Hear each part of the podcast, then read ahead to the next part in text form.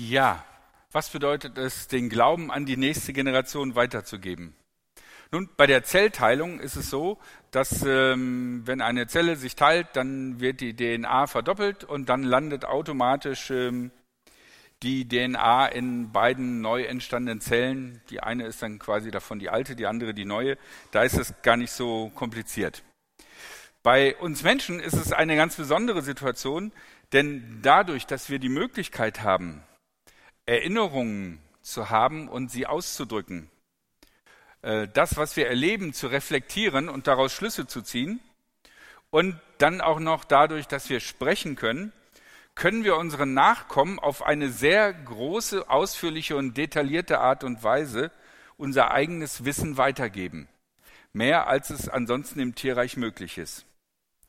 Und das bezieht sich nicht nur auf äh, Überlebenstechniken, wie isst nicht diesen Pilz oder äh, koch vorher das ab, bevor du das essen kannst oder da gibt es gute Sonderangebote, sondern äh, es geht auch um ganz komplexe Dinge, wie zum Beispiel ein Weltbild.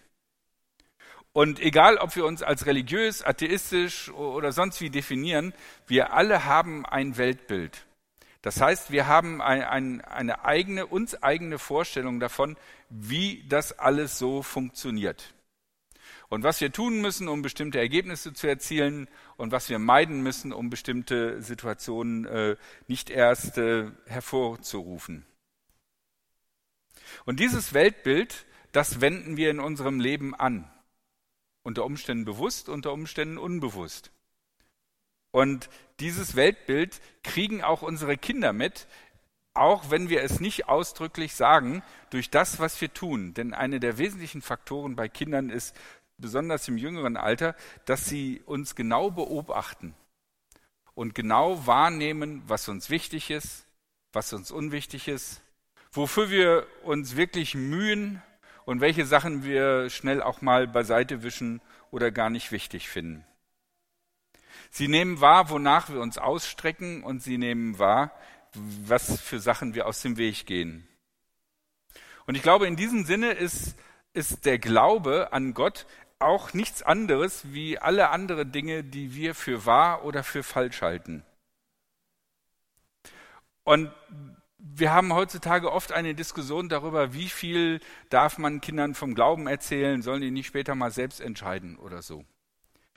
Wenn wir unser Leben realistisch betrachten, glaube ich, dass man als Eltern schon ganz deutlich ganz viele Einstellungen, Grundeinstellungen seinen Kindern mitgibt, ohne dass man sie gefragt hat, willst du das? Und ohne äh, dass man vielleicht das selber wahrgenommen hat.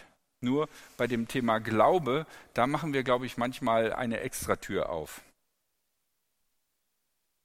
Ich ähm, möchte euch äh, drei äh, Dinge geben, von denen ich denke, dass sie wichtig sind in der Weitergabe des Glaubens. Und ich bin kein Pädagoge, ich weiß auch gar nicht, ob ich das sein könnte oder so, weil ich da, glaube ich, viel zu unreflektiert umgehe. Aber ähm, es geht mir auch eher um eine grundsätzliche Sicht der Dinge. Und mit dem ersten Gedanken möchte ich anfangen, den nenne ich Tradition. Mit Tradition meine ich nicht, ähm, eine bestimmte besondere konservative Art, äh, den Glauben weiterzugeben, sondern wir machen als Eltern bestimmte Dinge immer mal wieder, weil wir sie für wichtig halten, weil wir denken, das gehört sich so. Und das können die unterschiedlichsten Sachen sein. Es könnte zum Beispiel sein, ähm, jedes Wochenende das Auto zu waschen. Das hat mein Vater zum Beispiel gemacht. Jedes Wochenende am Samstag, wenn das Wetter schön war, hat er sein Auto gewaschen. Und äh, der hat lange gespart dafür, weil ich meine, er kommt aus der Kriegsgeneration noch, der hat äh, noch ein bisschen Krieg mitgekriegt und so. Und dann kam das Wirtschaftswunder und auf einmal konnte er sich ein Auto leisten und das hat der Wiener gewienert und poliert. Das kann ich gar nicht nachvollziehen. Aber es war klar, äh, mit diesem Auto musst du vorsichtig umgehen, da kannst du nicht mit dem Fahrrad auf, aus Versehen mal gegenmacken. Das geht gar nicht. Okay? Ohne dass mein Vater explizit gesagt hat, mack nicht gegen das Auto, war mir als Kind klar, Vorsicht, nicht am Lack packen. Geht nicht. Ne? Ist heilig. Ähm, das heißt also, dadurch, dass wir bestimmte Dinge als Eltern immer wiederholen, immer wieder machen, machen wir Kindern deutlich, das ist uns wichtig und das gehört sich so. Das können ganz unterschiedliche Sachen sein. Zum Beispiel gibt es Familien, die sagen, wir essen zusammen. Einmal am Tag wollen wir zusammen essen und nicht jeder ist gerade da, wo er sitzt und steht oder vielleicht auch noch vom Fernsehen. Ist zum Beispiel so eine Sache, mit der man Kindern deutlich macht, Kommunikation in der Familie ist vielleicht wichtig. Und genauso geht es um den Glauben auch. Auch im Glauben ist es wichtig, dass wir da Kindern die Möglichkeit geben, auf die eine oder andere Art und Weise das erstmal überhaupt kennenzulernen, nachahmen zu können und wahrzunehmen, dass das wichtig ist. Und durch diese regelmäßige Wiederholung merken Kinder, wird Kindern bewusst, meinen Eltern ist das zumindest wichtig. Ob sie das gut finden oder schlecht, ist egal, aber ganz viele Sachen sind ja in vielen Jahren des Kindseins, die werden halt einfach gemeinsam gemacht und fertig ab. Ich meine, du fährst ja auch in Urlaub und fragst nicht deine Kinder, möchtest du in Urlaub fahren, sondern du bist froh, dass du selber in Urlaub fährst oder so. Ähm, genau. Im Alten Testament wird äh, diese Idee, etwas immer zu wiederholen und dadurch sich selber, aber auch der kommenden Generation etwas deutlich zu machen, wird auch im Alten Testament aufgenommen. Und zwar heißt es in dem äh, Buch, äh, im zweiten Buch Mose, Mose sagte zum Volk, feiert jedes Jahr den Tag, an dem ihr aus Ägypten ausgezogen seid. Und erinnert euch daran, wie der Herr euch mit starker Hand aus dem Land herausgeführt hat, in dem ihr Sklaven gewesen seid. Esst an diesem Tag kein Brot, das mit Sauerteig gebacken ist. Ihr zieht jetzt im Frühlingsmonat aus Ägypten fort. Wenn der Herr euch in das Land bringt, das er euren Vorfahren mit einem Ei zugesagt hat, dann sollt ihr jedes Jahr in diesem Monat dieses Fest begehen. Sieben Tage lang dürft ihr nur solches Brot essen, das ohne Sauerteig zubereitet ist. Und am siebten Tag feiert ihr als abschließenden Höhepunkt ein Fest für den Herrn. Im ganzen Land darf es in dieser Zeit keinen Sauerteig geben. Bei dieser Gelegenheit sollt ihr euren Söhnen erklären, wir halten diesen Brauch zur Erinnerung an das, was der Herr für uns getan hat, als er uns aus Ägypten herausführte. Hier sehen wir also ganz deutlich, es geht darum, sich um eine Sache, die ein Kern des äh, jüdischen Glaubens ist, um daran festzuhalten und das der kommenden Generation zugänglich zu machen und, und der die Möglichkeit zu geben, das nachzuvollziehen, wird dieses Fest gefeiert. Und es wird ganz bewusst erwähnt, dass äh, wenn die Kinder dann sagen, warum machen wir das, dann ist die Erklärung direkt parat. Wir machen das zur Erinnerung daran, was Gott für uns getan hat. Was gibt es für christliche Beispiele? Ich glaube, es ist eine gute Sache, wenn wir uns überlegen, wie feiern wir Weihnachten. Lassen wir Weihnachten nur vom Geschenkkatalog und Amazon dominieren oder überlegen wir uns, äh, welchen Wert und welche Form Weihnachten zum Beispiel bei uns hat? Oder gibt es bestimmte wiederkehrende Sachen, die wir mit den Kindern machen, mit unseren Kindern machen können, die unsere Kinder ja einfach kennenlernen als eine Kompetenz, die vielleicht wichtig ist? Zum Beispiel abends äh, vor dem Schlafengehen gemeinsam beten. Ist meiner Meinung nach eine gute Möglichkeit, äh, Kinder vorzubereiten auf, auf Gebet. Es ist gar nicht so einfach, aus dem Stand einfach irgendwie mal zu beten. Aber wenn ich das sozusagen regelmäßig mitkriege, dann äh, kann ich das als Vorbild nehmen, als Rohmodell. Ich glaube, es wird auch deutlich daran, wie wir mit bestimmten Dingen umgehen. Wie wir zum Beispiel in Situationen von Konflikt umgehen.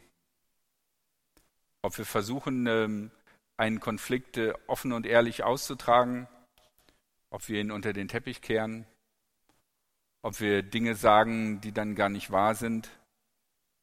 Das sind wichtige Dinge, wo Kinder sehen und lernen, was uns auf dem Herzen ist. Und in diesem Sinne meine ich, Tradition ist ein wichtiger Punkt, dass Kinder wiederkehrende Momente haben, an denen sie lernen, beispielhaft lernen können, wie man zum Beispiel Glaube leben kann. Allerdings ist bei Traditionen ähm, eine Sache schwierig, nämlich Traditionen haben schon einen vordefinierten Ablauf. Also es ist irgendwie schon klar, wie man das macht. Ich weiß nicht, wie es bei euch ist, aber bei uns ist relativ klar, wie Weihnachten gefeiert wird oder so. Ähm, ja, ein bisschen chaotisch, weil ich Heiligabend weg bin oder so, aber dann irgendwie am ersten Weihnachtstag äh, ist das dann so und so. So haben wir das uns irgendwann zurechtgelegt, wie es für uns passt. Ähm, Allerdings, wenn man so ein, ein vorgefertigtes System hat, was passiert, wenn das gar nicht mehr funktioniert? Wenn die Lebenssituationen sich verändert haben? wenn es auf einmal andere Faktoren gibt und die alten Dinge gar nicht mehr passen. Wenn alte Handlungsmuster nicht mehr passen, dann ist die einzige Möglichkeit, wie wir noch sinnvoll aufgrund unseres Glaubens entscheiden können, die Werte, die wir verinnerlicht haben. Werte beschreiben keine konkreten Situationen, sondern Werte beschreiben Dinge, die wir besonders hochhalten. Und in Situationen, die wir zum Beispiel noch nicht gehabt haben, können Werte uns eine Antwort darauf geben, was wir denken, was sinnvoll ist, wie wir handeln können. Und ich glaube, es ist ganz, ganz wichtig, dass wir unseren Kindern und der nächsten Generation Werte vermitteln. Und diese Werte vermitteln wir nicht nur durch großspurige Reden äh, äh, hier vorne, wenn ich hier vorne stehe oder so, sondern Werte vermitteln wir auch dadurch, wie wir handeln, wie wir reden, durch alles, was wir tun. Durch all das, was wir tun, kann man nämlich auf die Dauer äh, die Werte wahrnehmen, auch wenn man sie vielleicht nicht benennen kann. Und Kinder beobachten einen das ganze Leben. Wenn wir über christliche Werte reden, dann denken viele Leute an die zehn Gebote. Aber ich finde, die zehn Gebote stecken so ein bisschen zwischen Wert und Tradition. Denn ähm, das Gebot, du sollst nicht töten, ist zum Beispiel eindeutig. Es sagte, du sollst nicht töten. Aber ähm, was ist, wenn ich einen Menschen nicht körperlich töte, aber einen Menschen durch irgendeinen Post, der sich im Internet, in den sozialen Medien verbreitet, quasi gesellschaftlich vernichte? Dass er nirgendwo mehr hingann, ohne dass die Leute sich von ihm abwenden. Dann habe ich ihn nicht umgebracht in dem Sinne, aber ich habe ihn trotzdem sozusagen seine Lebensbasis entzogen, nämlich dass er eine Möglichkeit hat, mit anderen Menschen gemeinsam zu leben, zu reden, zu arbeiten. Ich kann das Leben eines Menschen vernichten, ohne ihn überhaupt nur begegnet gewesen zu sein.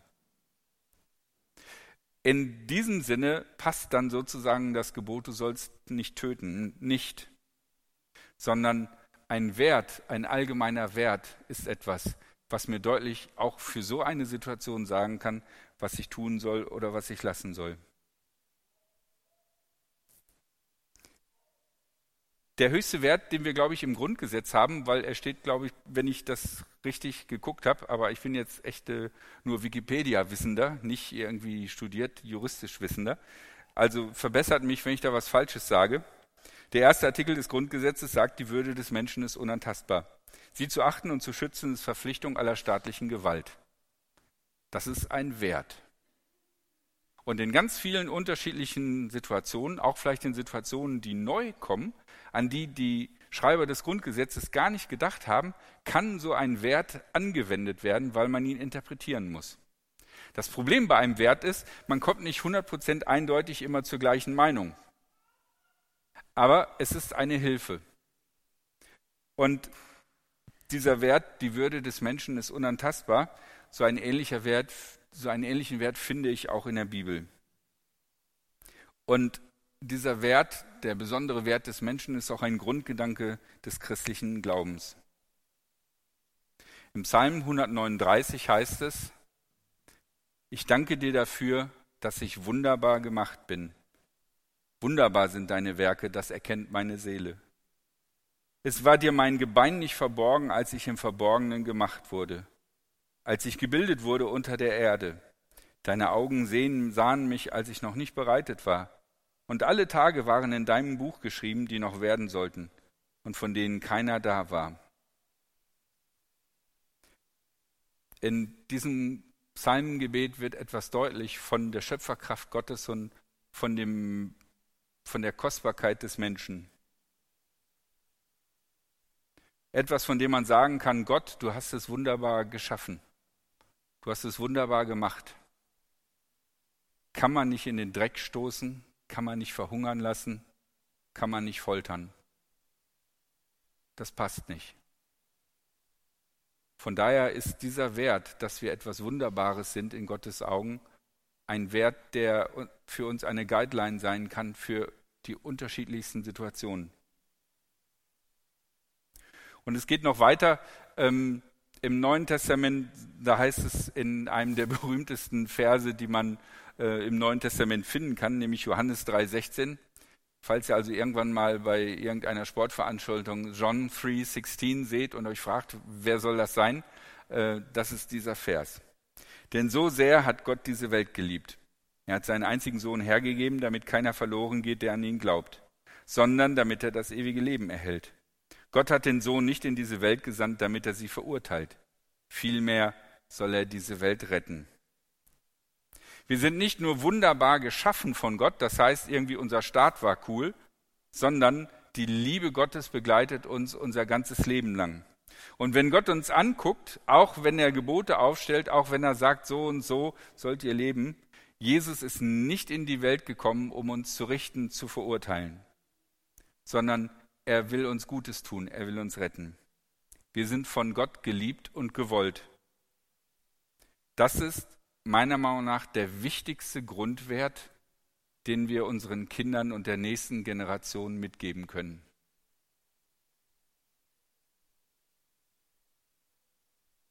Wie viele Menschen, auch wie viele von uns,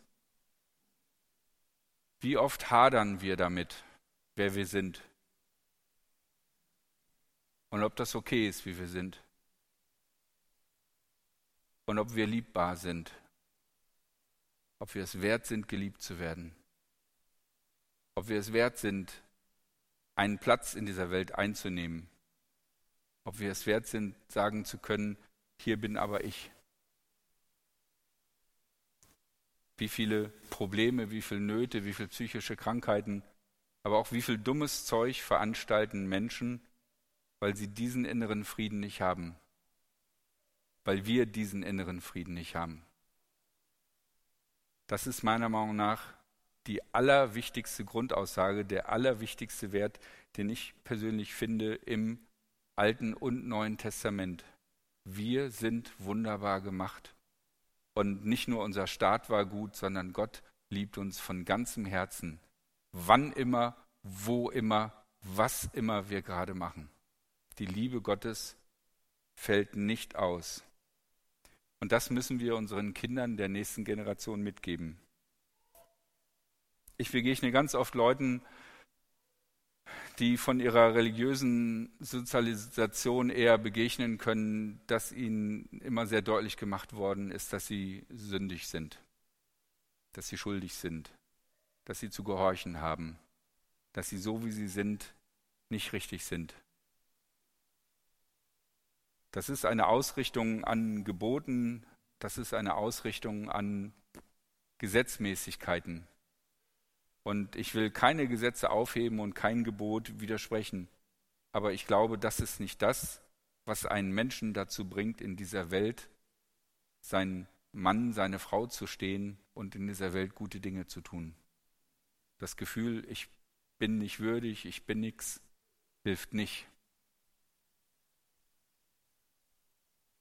Es gibt in dieser Welt tausende von Dienste, die für uns da sind und die uns Gutes tun wollen.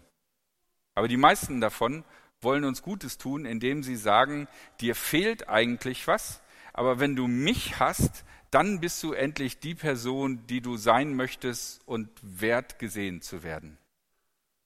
Das heißt, obwohl sie vorgeben, dass sie für uns da sind, nutzen sie eigentlich unser Mangelgefühl, um hinten heran, hinten herum an uns ranzukommen und uns zu Handlungen zu bewegen, die wir sonst vielleicht gar nicht gewollt hätten.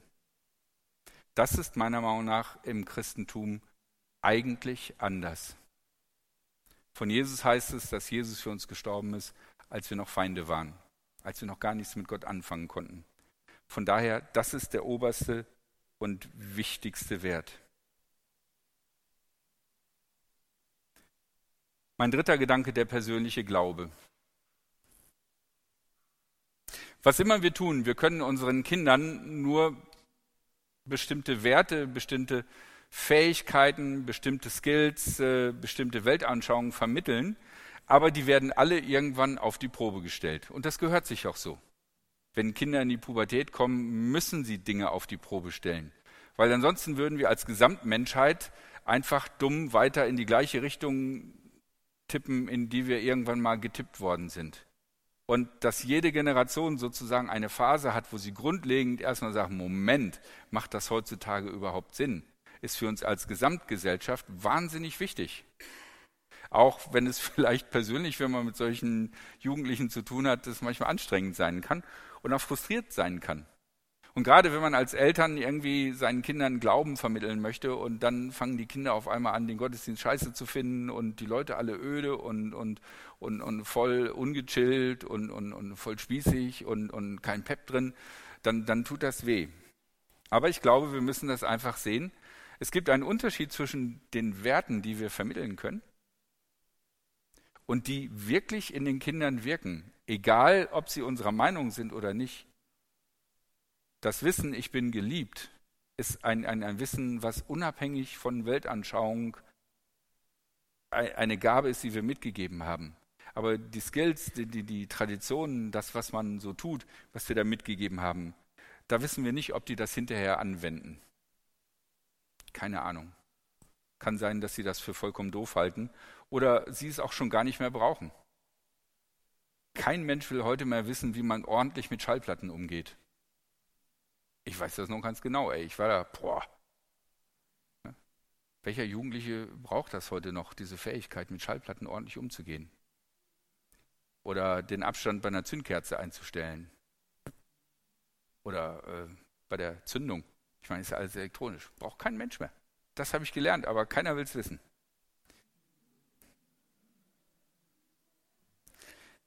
Aber die, was jeder von uns braucht es letzten Endes irgendwo einen Moment in unserem Leben der persönlichen Begegnung mit Gott.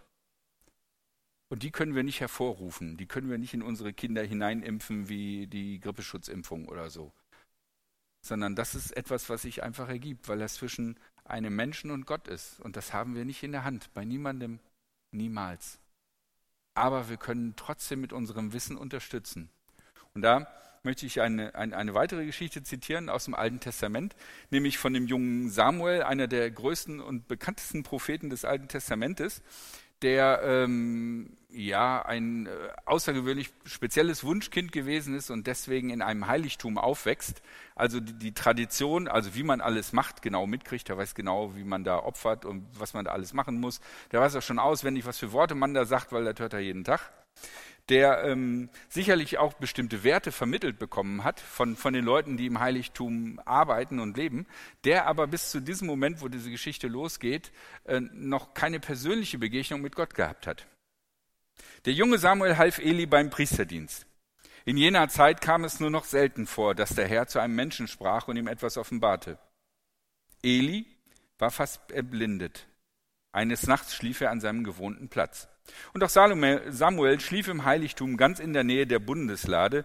Die Lampe im Heiligtum brannte noch. Da gab es also einen Raum, wo die Bundeslade lag, da wo die ganzen Gebote drin sind. Und äh, da war auch eine Lampe dabei als Symbol dafür die Gegenwart Gottes und die muss immer brennen.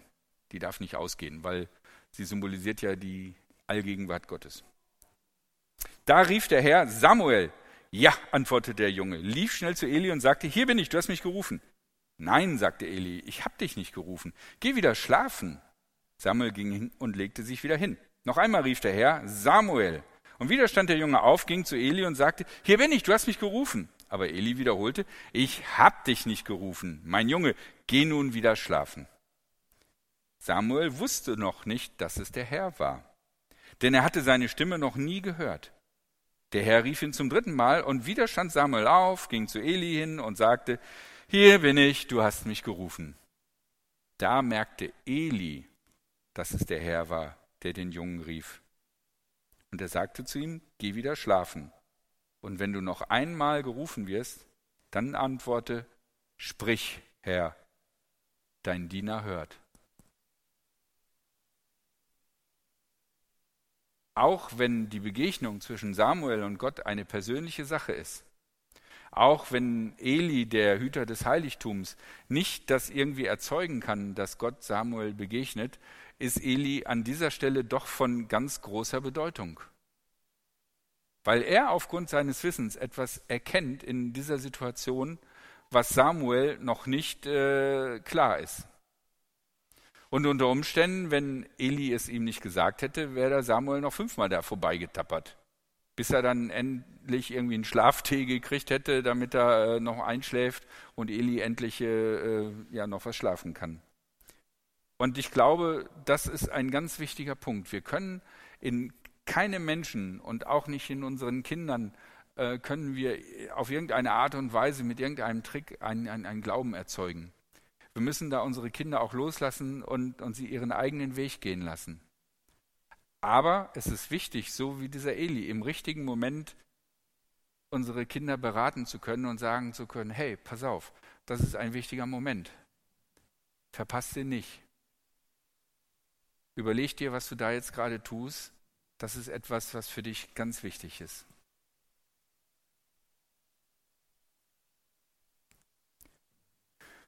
Okay, damit bin ich am Ende meiner Predigt. Drei Punkte hatte es. Der erste Punkt war die Traditionen, die sich wiederholenden Dinge des Lebens, in denen wir deutlich machen, was uns wichtig ist. Zum Beispiel auch, was uns am Glauben, unserem Glauben wichtig ist.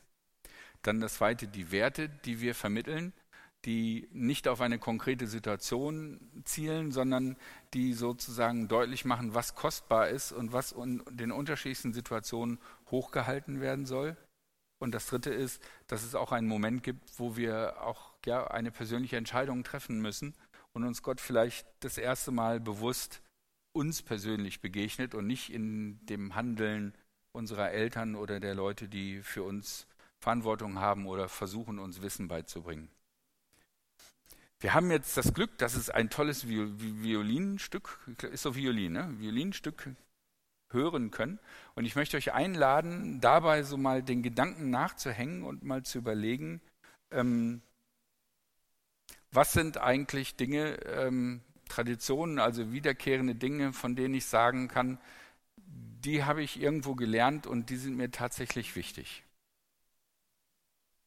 Vielleicht gibt es da in eurem Lebensweg gewisse Dinge, die ihr vielleicht als selbstverständlich gehalten habt. Und äh, mit diesem Nachdenken jetzt wird euch klar, das war gar nicht so selbstverständlich, sondern das war etwas, was meine Eltern mir mit auf den Weg gegeben haben. Das Zweite ist, ich möchte euch einladen, ihr könnt auch darüber nachdenken, was sind eigentlich Werte, die ihr vermittelt bekommen habt von denen ihr sagen würdet, ja, das sind meine Werte geworden und wie habt ihr diese Werte aufgenommen? Also was war vielleicht ein entscheidender Punkt? Und das Dritte ist, ja, wie oder wann oder wo war es eigentlich, dass ihr euch gedacht habt, ich persönlich glaube selber auch, dass es Gott gibt.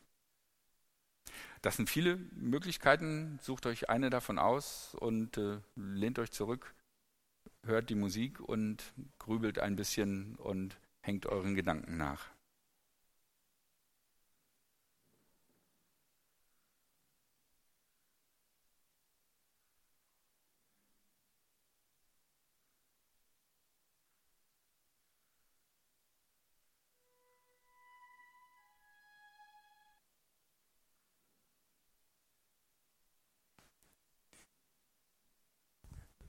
Jetzt singen wir gemeinsam ein Lied. Das heißt, ja, ich darf das nicht verwechseln. Kommt, sagt es allen weiter. Wer kennt das Lied? Das kennen echt alle. Wer kennt das nicht? Vielleicht mal lieber die, die Frage. Okay, okay. Ich hätte echt gedacht, das wäre so ein Generationsding. Äh, für mich ist es ein ganz besonderes Lied, weil, äh, boah, ich habe das irgendwann mal zu viel gesungen oder so, von daher fand ich es total spannend. Aber ihr werdet sehen, es passt ganz genau auf das, was wir jetzt gleich vorhaben. Wir feiern nämlich äh, gleich gemeinsam Abendmahl und äh, ja, und da passt das Lied wie die Faust auf Auge und deswegen können wir jetzt auch singen, kommt, sagt es allen weiter.